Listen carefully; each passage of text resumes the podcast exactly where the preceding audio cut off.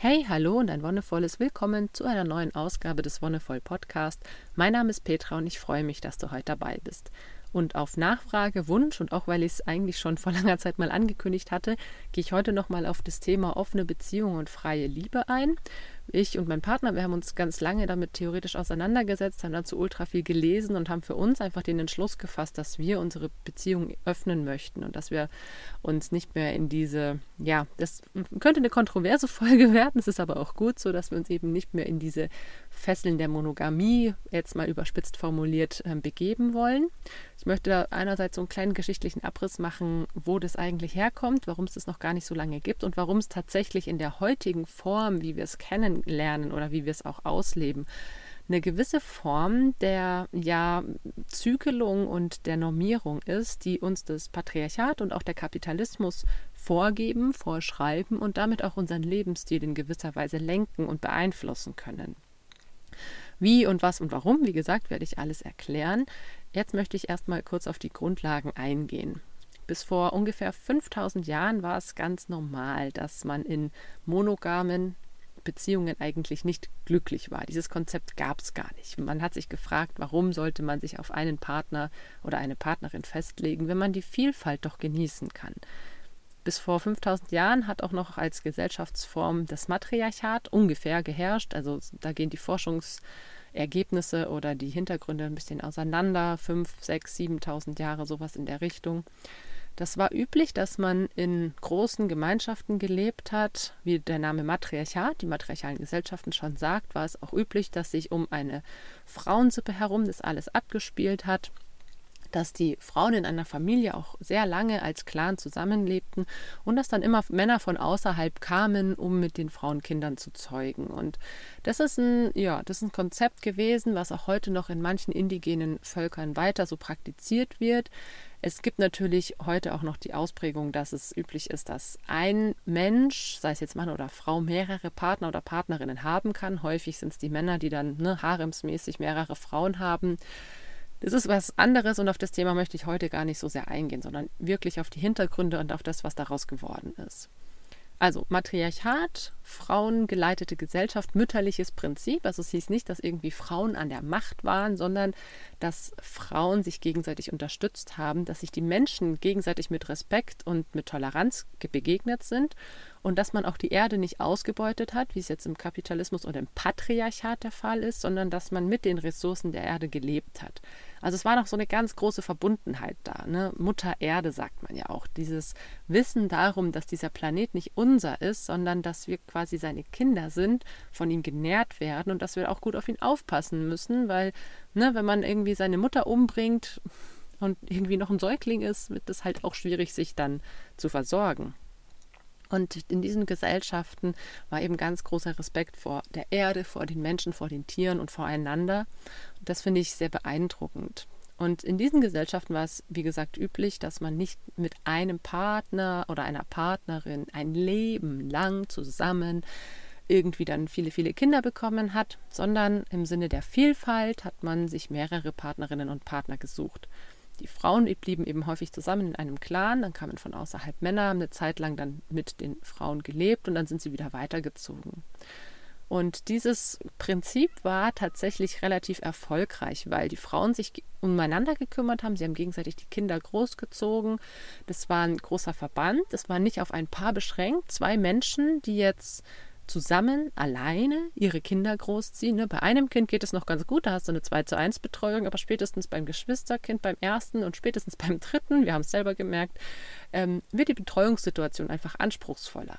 Und in diesen Gesellschaften war es üblich, dass man zusammen die Kinder großzieht. Es war total üblich, dass auch zum Beispiel Cousinen oder Schwestern die Kinder gestillt haben, dass äh, da einfach eine sehr große Unterstützung gegenseitig da war und dass so eben die, die Eltern niemals alleine mit ihren Kindern oder mit ihrem Kind jeweils sein mussten. Dieses gemeinschaftliche Prinzip war einfach viel, viel weiter verbreitet, als es heute der Fall ist und diese gegenseitige Unterstützung und Solidarität miteinander. Und es gibt heute auch noch einige Stämme in Südamerika, wo es so ist, dass die Frauen mit mehreren Männern Sex haben. Die leben eben auch nicht in festen Beziehungen, sondern haben einfach ein sehr offenes und freies Liebesleben. Und wenn sie dann schwanger werden, dann suchen sie von all den Partnern, mit denen sie Sex hatten, denjenigen aus, den sie als ja, am geeignetsten für die Vaterrolle empfinden. Und das wird auch so akzeptiert. Da wissen die Männer, dass sie vielleicht sogar irgendwo drei, vier, fünf Kinder haben, aber dass sie vielleicht gar nicht in die Verantwortung genommen werden, weil sie vielleicht für andere Dinge viel geeigneter sind. Ne? Da gibt es dann wirklich noch so diese Rollenaufteilung, dass dann vielleicht ein, ein Teil der Männer sich um was Handwerkliches kümmert oder jagen geht oder was auch immer. Und dass es einige gibt, die eben soziale Kompetenzen haben, die die anderen nicht haben, die feinfühlig sind, empathisch und dadurch vielleicht durch, ja, von den Frauen eher für die Vaterrolle ausgewählt werden. Und es ist völlig akzeptiert, weil das ist kein Neid da oder so, oh, und ich, ich will aber auch ein Kind, sondern es ist wirklich dieses Verständnis dafür, dass wir unterschiedliche Kompetenzen und unterschiedliche ja, Fähigkeiten haben. Und das finde ich so schön, das anzuerkennen, zu sagen, okay, du hast mir vielleicht das Sperma geschenkt, aber ich möchte trotzdem, dass jemand anderes die Kinder großzieht. Und auch in diesen Stämmen ist es ja nicht so, dass man völlig getrennt voneinander lebt, sondern man kommt natürlich auch im großen Kreis zusammen und äh, die Männer kriegen auch die Kinder mit, auch wenn sie quasi nicht der Vater sind, also nicht der biologische und nicht der soziale, aber sie sind trotzdem auch da und die Kinder können auch die anderen Männer erleben. Und später ist es dann sowieso so, dass die Kinder von den anderen Männern auch ähm, betreut werden und zum Beispiel in bestimmte Themen, wo die dann wieder Kompetenzen haben, eingeführt werden. Da gibt es dann auch keine Schule, so wie hier, dass man da irgendwie alle Kinder hinschickt und die machen da was, sondern da lernen die Kinder im Umgang mit den Erwachsenen. Zum Beispiel das Jagen, das Bearbeiten von Holz, das Sammeln von Früchten, das Erkennen von Pflanzen, was auch immer für die jeweilige indigene Bevölkerung eben auch wichtig ist. Und da werden dann wieder alle Erwachsenen mit eingebunden, je nachdem, wo ihre Fähigkeiten und ihre Spezialgebiete auch liegen.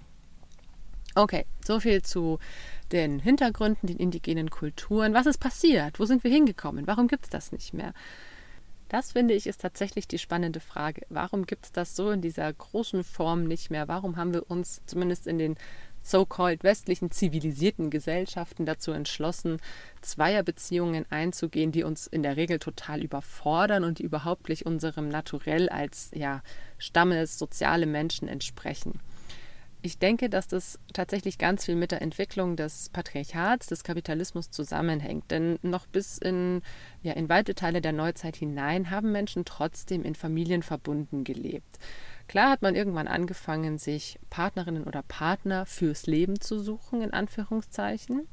Da ist natürlich auch so ein bisschen der Glaube mit eingeflossen. Ne? Also so dieses Pärchengedöns, was mit Adam und Eva irgendwie schon angefangen hat. Dann natürlich irgendwie mit Maria und Josef, die das Kind bekommen. Und in anderen Kulturen ist es ähnlich, dass dieses Bild von zwei Menschen, die sich bewusst entscheiden, ein Kind in die Welt zu setzen und die sich bewusst entscheiden, zusammenzubleiben, hochgehalten wird. Natürlich hat es gewisse Vorteile gehabt, vor allem den, dass die Frau und der Mann an und für sich in gewisse Rollen mehr und mehr reingedrängt werden konnten. Also was mit dem Niedergang des Matriarchats und dem Aufkommen des Patriarchats zusammenhängt, ist, dass all diese Werte, die ich vorhin beschrieben habe, die, die Akzeptanz, die Toleranz, das Nachhaltige, das Ressourcenschonende, das Miteinander, dass sich das alles ins Gegenteil gewendet hat, das Gegeneinander, das Konkurrierende, das Ausbeutende. Und da ist irgendwann auch der Krieg aufgekommen. Also es gibt Theorien, die davon ausgehen, dass, dass es Hungersnöte gab in den matriarchalen Gesellschaften und eben die Männer losgezogen sind, um das wenige Essen, was noch da war, den Frauen und den Kindern zu überlassen und sie sich selbst auf die Suche gemacht haben und dann mit anderen Männerstämmen, die eben auch auf der Suche nach Essen waren, zusammengekommen sind und dann tatsächlich ums Überleben kämpfen mussten und sich dann bekriegt haben. Und dann wurde Land eingenommen. Besitz war in den matriarchalen Gesellschaften auch was ganz anderes. Ne? Wie gesagt, man hat die Erde nicht als Besitz, mein Land angesehen, sondern als geschenktes Land, von dem man leben darf und das man teilt. Und so kam dann nach und nach mit diesen Stämmen, die da umhergezogen sind und bei denen auch sehr viel Aggression, Wut und Hunger und auch Trauma dann sich entwickelt hat. Das sind natürlich ganz schlechte Voraussetzungen, um eine wertschätzende neue Gesellschaft zu errichten, wenn man solche vielen negativen ja, Gefühle in sich trägt. dass es da dann auch angefangen hat, klare Grenzen zu setzen. Das ist meins und da ist mein Acker und das, was da wächst, gehört mir, um diese Angst zu umgehen oder um dieses Trauma nicht nochmal zu erleben, eben nicht genug zu essen zu haben. Und das sind meine fünf Kühe und von denen darf ich nur die Milch nehmen und niemand anderes, weil das so tief, so tief verankert war dann auf einmal. Daraus wurde ne, dieses ungestillte Grundbedürfnis Hunger das kann Menschen echt ganz schön rasend machen. Also ich merke es auch bei meinen Kindern, wenn die hungrig oder unterzuckert sind, da werden die richtig krass aggressiv. Ich merke es bei mir selber auch ab und zu, nicht so krass wie bei meinen Kindern, weil ich das natürlich ein bisschen mehr kontrollieren kann oder weil ich es reflektieren kann. Aber wenn du permanent in so einem Zustand bist, das macht was mit dir. Das macht auf jeden Fall was mit. Und dann hat man auch angefangen, eben, dass äh, die Frauen quasi Eigentum geworden sind. Ne? Das, was wir als total rückständig ansehen, dass man wirklich die Frau als Eigentum bezeichnet hat, damals angefangen und hat sich unglaublicherweise fortgesetzt bis ins letzte Jahrhundert hinein. Also wenn wir auch allein so die Geschichte der ja, deutschen Frau ein bisschen betrachten, war Vergewaltigung in der Ehe bis in die 90er Jahre keine Straftat, musste die Frau bis in die 70er Jahre hinein ihren Mann fragen, ob sie überhaupt arbeiten gehen darf. Und das hat alles damals angefangen, als eben Männertruppen ohne das jetzt irgendwie zu werten, die hatten es auch einfach sau schwer, aber die hatten auch einfach diese, diese ganz tief sitzende Angst, nicht genug zu haben. Das erste Mal dieses krasse Mangelgefühl. Und da hat es angefangen, dass sie eben Frauen für sich beansprucht haben. Und das hat natürlich erstmal ganz lange dazu geführt, dass Frauen sehr, sehr, sehr, sehr, sehr stark degradiert wurden, sehr stark diskriminiert und marginalisiert wurden. Das war schon bei den Römern und bei den Griechen so. Da waren männliche Sklaven teilweise mehr wert als normale weibliche Bürgerinnen. Weibliche Sklaven sowieso konntest du quasi umsonst haben, die wurden ja auch oft missbraucht, aber das finde ich schon mal einen krassen Ausdruck, dass die männlichen Sklaven in der ja, Rangordnung höher angesetzt waren als Frauen von einem guten Status. Und das finde ich schon mal eine krasse Aussage. Aber es hat sich, wie gesagt, so weitergezogen. Und dann hat man natürlich gesehen, in, je ja, weiter wir in die Neuzeit kommen, dass man Frauen damit eben auch gut kontrollieren kann, ne, indem man sie einem Mann zuordnet. Sehr oft wurden Frauen gehandelt, wirklich als wahre Prinzessinnen, die dann irgendwo versprochen wurden und verheiratet wurden, um gewisse Gebietsgrenzen neu abzustecken, um gewisse Bereiche im, ähm, im Königreich sozusagen zu sichern oder um gute Beziehungen mit dem Nachbarkönigreich aufzubauen. Auch das ist vorgekommen. Da waren dann häufig Frauen sozusagen die Ware. Da sind wir inzwischen, zumindest in unserer Gesellschaft, von weggekommen. Es passiert immer noch, auch gerade Kinderehen sind ja tatsächlich in vielen Ländern noch üblich, was ganz schrecklich ist. Und da hat es dann angefangen, dass eben einzelne Frauen auch einzelnen Männern versprochen wurden, weil das eben oft an so einen Handel gekoppelt war. Okay, das sind alles so Sachen, die waren oder gibt es auch teilweise noch in manchen Ländern, in manchen Gesellschaften, aber die haben das alles sehr stark geprägt. Und Letztendlich war es aber trotzdem auch immer so, dass bis ins letzte Jahrhundert hinein die Menschen trotzdem versucht haben, sich in, in Gruppen oder in Gemeinschaften zu organisieren, weil sie gemerkt haben, dass es einfacher ist.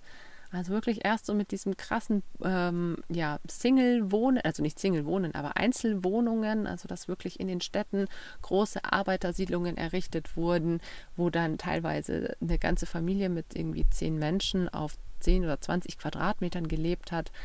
Das sind natürlich krasse Ausprägungen. Aber die Gemeinschaft war trotzdem noch lange, lange Bestandteil, weil man gemerkt hat, wenn man sich das teilen kann, wird es viel leichter. Ich bin viel weniger belastet.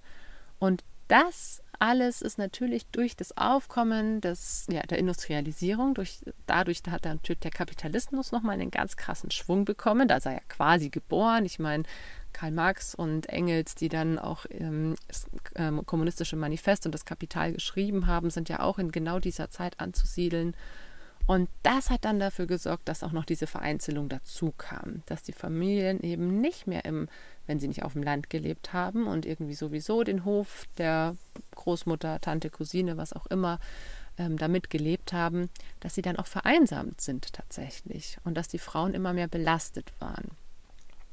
Ja, und heutzutage ist es so, wie es ich sehe, und wie gesagt, das ist meine persönliche Meinung, das kann sehr kontrovers rüberkommen, aber ich finde es auch ganz spannend, ähm, dass es da ganz viele Anknüpfungspunkte gibt. Heute ist es immer noch eine Möglichkeit, um Menschen von ihren eigentlichen Bedürfnissen fernzuhalten. Weil wenn du heute in der heutigen Zeit eine Familie gründest und ich sag mal so das Standardleben führst, in einer Wohnung oder in einem Häuschen lebst dann bist du wahrscheinlich mit dieser Aufgabe erstmal allein. Vielleicht hast du das Glück, dass Oma, Opa oder andere Verwandten in der Nähe sind und dir ab und zu ein bisschen unter die Arme greifen können, aber es ist nicht selbstverständlich. Und in unserer Gesellschaft ist halt dieses Gemeinschaftliche sehr stark zurückgegangen. Und das führt dazu, wir haben es in den letzten Jahrzehnten gesehen, dass auch immer noch die Frauen viel häufiger mit den Kindern zu Hause bleiben, während die Männer Geld verdienen gehen.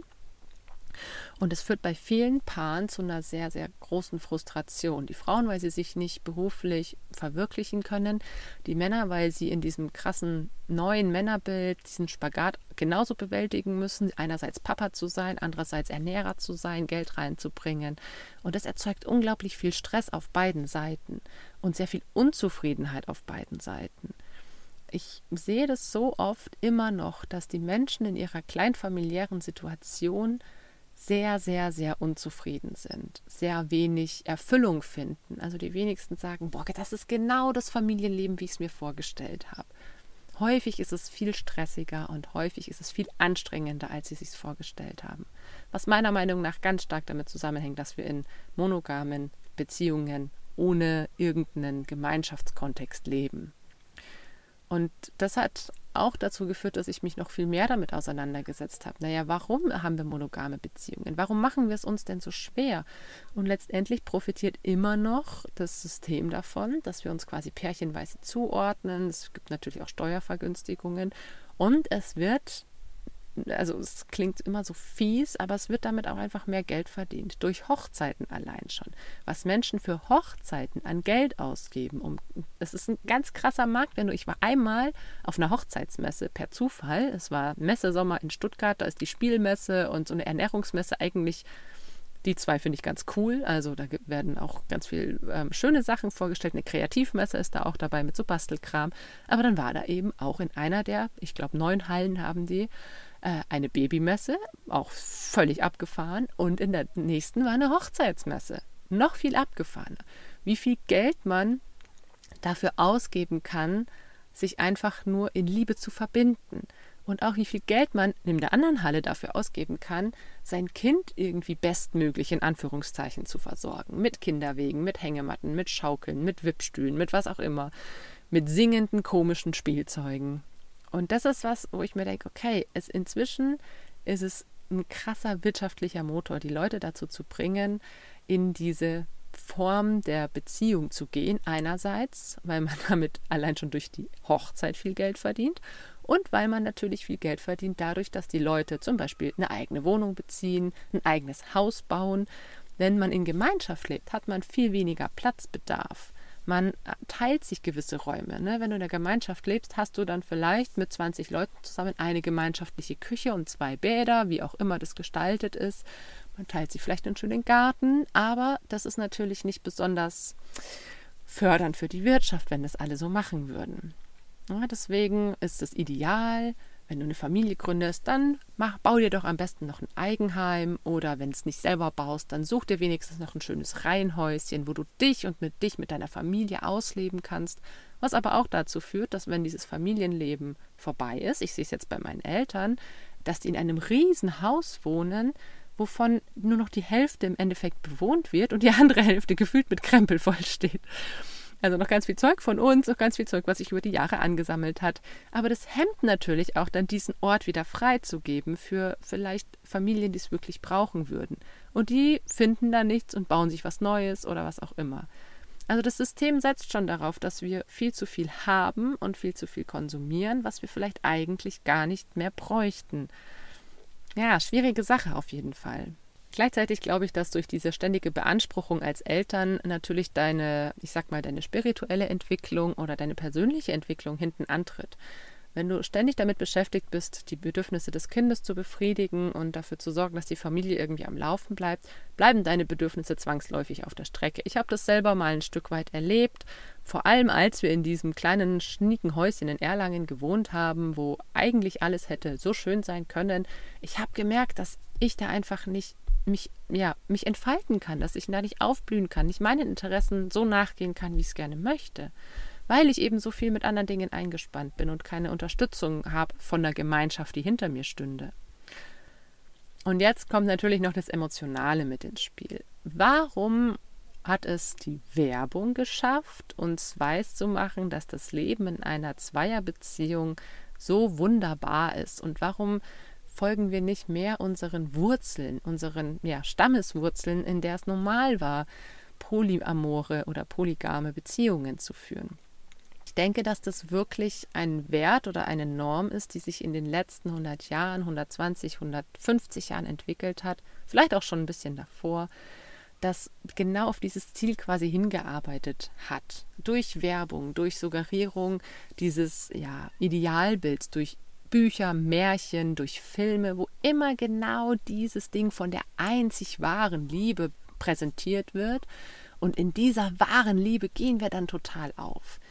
Und das hat auch so ein bisschen den Hintergrund zu sagen, okay, wenn du, sage ich mal, deinen Traumprinz findest und nur noch im Glück schwebst, dann ist es dir auch ganz egal, was um dich rum passiert. Dann kriegst du deine fünf Kinder und ziehst sie alleine groß, weil du so super glücklich und zufrieden bist. Ja, Quatsch mit Soße. Also ich glaube schon, dass es eine große, wahre Liebe geben kann, aber ich glaube auch, dass es zwei oder drei oder vier wahre, große Lieben geben kann, wenn man sich dem öffnet. Und Osho, ein ähm, ja, östlicher Philosoph, der auch viele westliche Einflüsse oder viele westliche Traditionen geprägt hat, hat es mal so schön formuliert mit dem Bild eines, eines, einer Rose, nicht nur irgendeiner Blume, sondern natürlich von einer Rose. Und eben Liebe ist wie, wie ein Rosenbusch. Wenn man den pflegt und hegt, dann kommt er irgendwann auch zur Blüte. Aber in der Regel macht er nicht nur eine einzige Blüte, sondern er macht mehrere Blüten. Und das ist auch von Jahr zu Jahr unterschiedlich und Liebe hat so viele verschiedene Ausprägungen. Und wenn du dem Rosenbusch quasi Liebe gibst und ihn pflegst, dann wird er nicht nur eine Blüte tragen, sondern dann wird er wahrscheinlich mehrere Blüten tragen. Und das ist so ein bisschen dieser ja, Vergleich mit dir selbst. Wenn du dich pflegst, wenn du dich mit dir beschäftigst und deinen Bedürfnissen nachspürst, wenn du dich versorgst und auf dein Innerstes hörst, was sagt dir dann dein, dein Körper? Was sagt dir deine Intuition? Wie oft sind Menschen in die Verlegenheit gekommen, dass sie mit einer Person ein super gutes Gespräch geführt haben, egal über was, einfach ein wunderschönes Thema hatten und vielleicht drei, vier Stunden ganz, ganz intensiv miteinander gesprochen hatten und dabei auch Verbundenheitsgefühle aufgekommen sind, weil man gemerkt hat, man ist auf einer Wellenlänge, man hat die gleichen Ideen und im nächsten Moment kamen die Schuldgefühle. Jetzt habe ich irgendwie so ein tolles Gespräch geführt und jetzt habe ich irgendwie noch so positive, liebevolle Gefühle für diesen anderen Menschen, aber ich bin doch verheiratet, das geht doch nicht. Ja, doch, es geht eben schon. Es geht auf jeden Fall, dass man meiner Meinung nach mehrere liebevolle Beziehungen führen kann, ohne dass man Schuldgefühle der anderen Person gegenüber haben muss, weil jede Beziehung ihre eigenen Facetten hat. Wenn man in einer Beziehung etwas nicht hat, dann sucht man das vielleicht in einer anderen. Aber das heißt ja nicht, dass das, was man mit der ersten Beziehung an schönen und tollen Erlebnissen hat und die Verbindung, die man hat, dass die deswegen weniger wert ist. Nee, ganz und gar nicht. Ich vergleiche das immer so ein bisschen wie mit dem Einkaufen. Ne? Du kannst natürlich irgendwie in den Supermarkt gehen und kriegst alles. Also wirklich von allem irgendwas. Oder du kannst halt in die Fachgeschäfte gehen und dir ganz gezielt aussuchen, was du willst. Und das ist so ein bisschen das, ne, wenn man sagt, man will diesen Supermarkt, dann ist das so diese eine große Liebe, die man sucht. Aber dann hat man von allem nur so ein bisschen. Ne? Also klar, mit, ich kann mit meinem Partner jetzt gut über bestimmte Themen sprechen, aber bei manchen ist es auch irgendwie so ein bisschen, ja, mau, sage ich mal. Aber dann könnte ich natürlich einfach in, ins Käsefachgeschäft gehen und sagen, ich will einfach den geilsten Käse, den ihr habt. Und zwar ein richtig dickes Stück davon. Und dann kann ich in den Blumenladen gehen und sagen, ich hätte gern die geilsten, schönsten Blumen, die ihr habt. Und zwar richtig viele davon. Und das ist halt so dieses Prinzip, dass es andere Menschen gibt, die andere Qualitäten haben, die genauso geliebt werden können, die genauso mit liebevollen Gefühlen verbunden werden können. Ne? Also mein Partner ist einfach jemand, der spricht nicht mega viel. Der ist jetzt nicht so die Quasseltante, wie man vielleicht sagen könnte. Aber der hat andere so tolle Qualitäten. Und wir haben jetzt eine Beziehung, die jetzt fast elf Jahre angehalten hat. Zwölf, oh mein Gott, 2009, ja. Und das ist was, was einfach auch schon ganz, ganz tief verwurzelt ist. Das ist was, was auch keine andere Beziehung ersetzen kann. Dieses unendliche Vertrauen ineinander. Das ist so wertvoll und das ist das, was in keiner Beziehung, die ich jetzt vielleicht mit jemand anderem anfangen würde, da ist diese Vertrauensbasis natürlich noch nicht da, weil wie soll man in dem Gespräch von drei Stunden eine Beziehung von zwölf Jahren nachholen? Das geht nicht. Das geht überhaupt gar nicht. Und es ist das Schöne, dass man weiß, man hat diese eine Person, mit der man so tief und innig verbunden ist und so ein unglaubliches Vertrauensgefühl hat und bei der man sich auch so geborgen fühlt, dass man sich voll und ganz fallen lassen kann.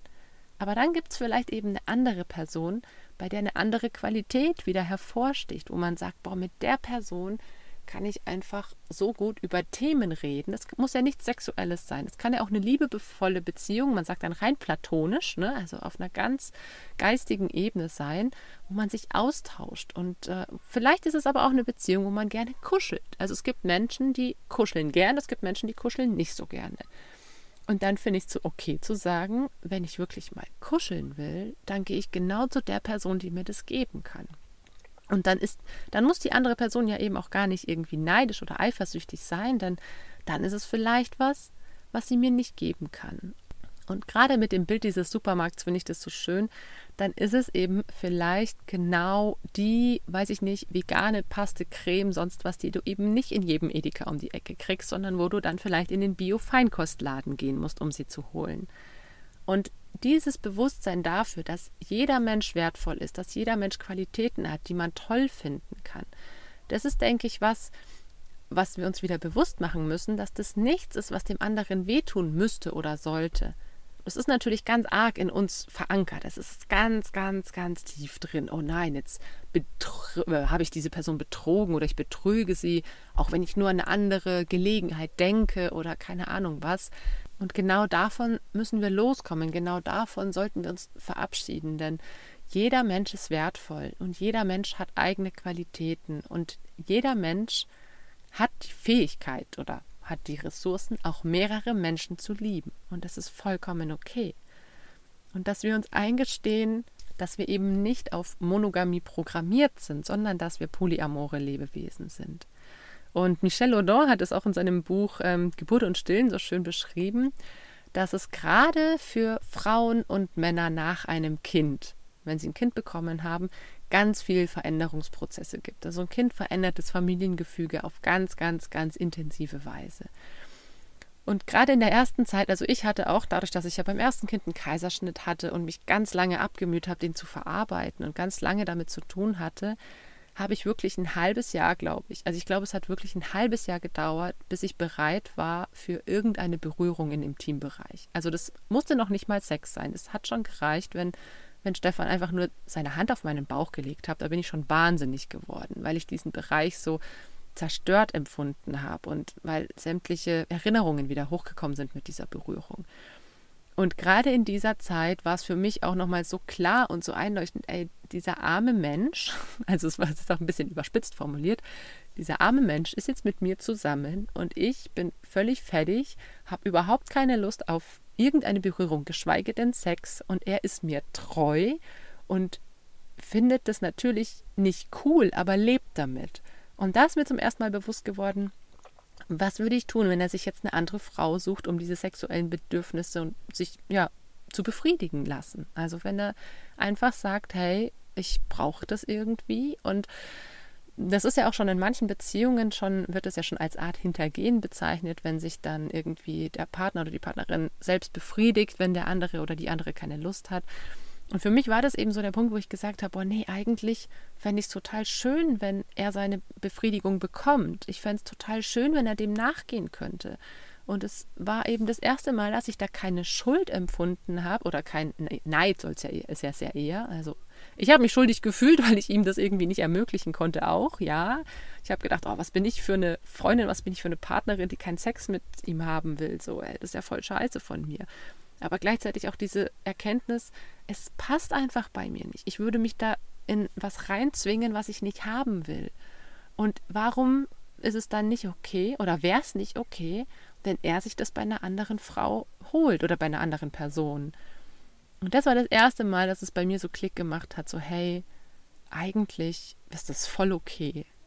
Ich bin einfach wirklich gerade nicht in dieser Situation und es wäre für mich voll in Ordnung, weil ich auch weiß, wie das ist. Also für mich ist sexuelle Befriedigung auf jeden Fall ein Thema, das wichtig ist, dem man nachgehen sollte. Und ähm, ich meine, ich habe in meiner Jugend nie wirklich feste Freunde gehabt, weil ich dieses Konzept damals schon irgendwie komisch fand, mich auf eine Person festzulegen. Ich meine, ich hatte trotzdem nicht irgendwie tausend verschiedene Sexualpartner, aber für mich war es dann einfach so, wenn ich, wenn ich Lust hatte, wenn ich was gebraucht habe, dann habe ich was gefunden. Und dann, dann war es auch wieder gut für eine gewisse Zeit. Aber dieses Festlegen, das war für mich damals schon irgendwie so, hä, nee, irgendwie ist es für mich einfach kein stimmiges Konzept. Und auch in der Stillzeit, da ist auch so, wenn die Frau einfach völlig, voll und ganz so mit dem Kind beschäftigt ist, gerade in den ersten Monaten, da muss man nicht mal einen Kaiserschnitt gehabt haben. Das ist ganz natürlich, dass man da keine Bedürfnisse nach irgendwelchen sexuellen Aktivitäten hat. Da sind einfach die Hormone auch noch so völlig am, ah, Kind, cool und stillen und ja und sich irgendwie zurechtfinden. Und es gibt andere Situationen im Leben, wo das ähnlich ist. Und es muss ja nicht mal irgendwie eine krasse Umstellung mit Kind sein, das kann schon irgendwie eine andere Umstellung sein, sei es jetzt im Job oder man ist umgezogen oder was auch immer. Und was wir einfach gesagt haben, ist, dass wir offen und ehrlich damit umgehen, dass wir sagen, hey, ich, wir wollen da trotzdem auf dieser Vertrauensbasis bleiben. Und wenn wir wirklich Menschen treffen, wo wir merken, da entsteht eine liebevolle Beziehung, egal auf welcher Ebene, dann wollen wir das miteinander teilen, weil wir einfach dieses tiefe Vertrauen ineinander haben, dass es da eben keine Schuldzuweisungen gibt, keinen Neid gibt, keine Eifersucht gibt, weil das Sachen sind, die wir so für uns schon zurückgelassen haben. Und der Gedanke daran, der schafft eine ganz, ganz große Freiheit, weil man, also es gab schon Situationen, wo ich mir irgendwie gedacht habe, so, boah, das ist aber echt voll die tolle Person und keine Ahnung, mir Sachen ausgemalt habe in meinem Kopf und mir dann dachte, oh nee, ey, der arme Stefan, das kann ich ihm nicht antun. Das war noch in unserer Anfangszeit so, aber wo ich mir jetzt denke, so, hey, nee, das hätte man einfach damals schon thematisieren können. Und äh, gerade diese Gefühle, wenn man am Anfang der Beziehung steht, ist es natürlich schwer, das zu artikulieren. Aber jetzt, wo wir so eine gefestigte Beziehung haben und wissen, dass wir einfach auch trotzdem immer noch zueinander gehören werden, ist es völlig in Ordnung, darüber zu sprechen. Und es ist, finde ich, auch ein Zeichen unserer Gesellschaft, dass so viele Ehen zu Bruch gehen. Also ich weiß nicht, ich glaube, die Scheidungsquote liegt, glaube ich, bei 34 Prozent. Und das ist jede dritte Ehe ungefähr, die geschieden wird. Was, denke ich, auch nur so ein Ausdruck davon ist, dass die Leute tatsächlich merken, dass sie in dieser Form nicht mehr so wirklich aufgehen können. Und dann zu sagen, okay, ja, man lässt sich halt scheiden und man findet dann irgendwie wieder einen neuen Partner oder eine neue Partnerin versucht es nochmal. Manchmal klappt es, manchmal klappt es wieder nicht, weil man eben wieder auf diese eine Person festgelegt ist. Und da denke ich, sollten wir einfach mal alle in uns reinhören und einfach mal gucken, okay, wo kommt dieses, ja, dieses Konzept her? Wie gehen wir damit um? Was löst es für Gefühle in uns aus? Und wie würde die Welt aussehen, wenn wir das, diese negativen Gefühle und diese Belastungen einfach mal hinter uns lassen könnten? Wenn wir ein liebevolles Miteinander schaffen, wo sich alle geliebt fühlen, in der Art und Weise, wie sie es brauchen. Und wenn es von einer Person nicht gewährleistet werden kann, dann vielleicht von zwei, drei oder vier Personen. Aber das bei jedem Menschen der Fall sein kann. Ne, dass ich nicht das Gefühl habe, okay, ich stecke jetzt zurück, mein Partner und meine Partnerin hat irgendwie noch äh, zwei andere polyamore Beziehungen. Ich nicht, ist ja voll doof. Nein, für dich ist es ja dann genauso möglich. Du kannst dich ja dann genauso artikulieren, du kannst dich genauso ausdrücken es ist, glaube ich, nur ein Schritt, wirklich dieses ganz, ganz tief sitzende Dogma loszulassen. All die Disney-Filme, die wir uns reingezogen haben, wo es um die wahre Liebe ging, all die Seifenopas und all die Doku-Soaps und alles, was da so war und ist, all die Liebesromane, all das ist was, was wir tatsächlich einfach mal kritisch hinterfragen sollten. Und dann können daraus vielleicht ganz tolle neue Formen des Zusammenlebens, des Co-Parentings, des ja wie auch immer gestalteten Liebesnetzwerks entstehen. Dass wir uns bewusst werden, dass es ein Gewinn für uns alle sein kann, sich von diesen, ja, wieder überspitzt formuliert, Fesseln der Monogamie zu lösen. Dass wir sagen, wir gönnen uns ein Stück mehr Freiheit, indem wir dem nachgehen, was in uns ist. Und indem wir das natürlich hinterfragen und reflektieren, aber indem wir uns vorstellen, was es sein könnte. Jetzt gerade an dem Platz, wo wir sind, ist es so schön, eine Familie zu sehen, die einfach auch in einer Dreierbeziehung dass äh, ein Kind großziehen, zwei Mütter, ein Vater, der Vater aber auch noch mit einer anderen Person, die eben nicht in diesem Dreierkonzept äh, einen Platz hatte, noch eine andere Beziehung hatte. Und das ist für alle okay. Das ist für alle ein Konzept, was funktioniert, weil sie merken, alle bekommen das, was sie brauchen, um glücklich zu sein. Und das ist es ja. Was brauchen wir, um glücklich zu sein? Was brauchen wir, um ein entspanntes, angenehmes Leben zu führen? Und vielleicht geht es gegen diese Norm des monogam lebenden Paares. Aber wenn das so ist, dann ist das auch völlig okay. Jo, jetzt habe ich viel geredet heute, eine etwas längere Folge, aber es war mir wichtig, das auch so ausführlich zu machen. Trotzdem kann es natürlich sein, dass noch Fragen bestehen, dann hau sie einfach gerne raus, schreib sie in die Kommentare oder schick mir eine E-Mail. Ich freue mich, dass du so lange dabei geblieben bist. Danke fürs Zuhören und wie immer, wenn dir die Folge gefallen hat, dann sag's gerne weiter, teile sie oder lass auch gerne eine Bewertung da. Wir hören uns dann in ein paar Wochen wieder. Bis dahin wünsche ich dir alles, alles Gute und noch einen wonnevollen Tag.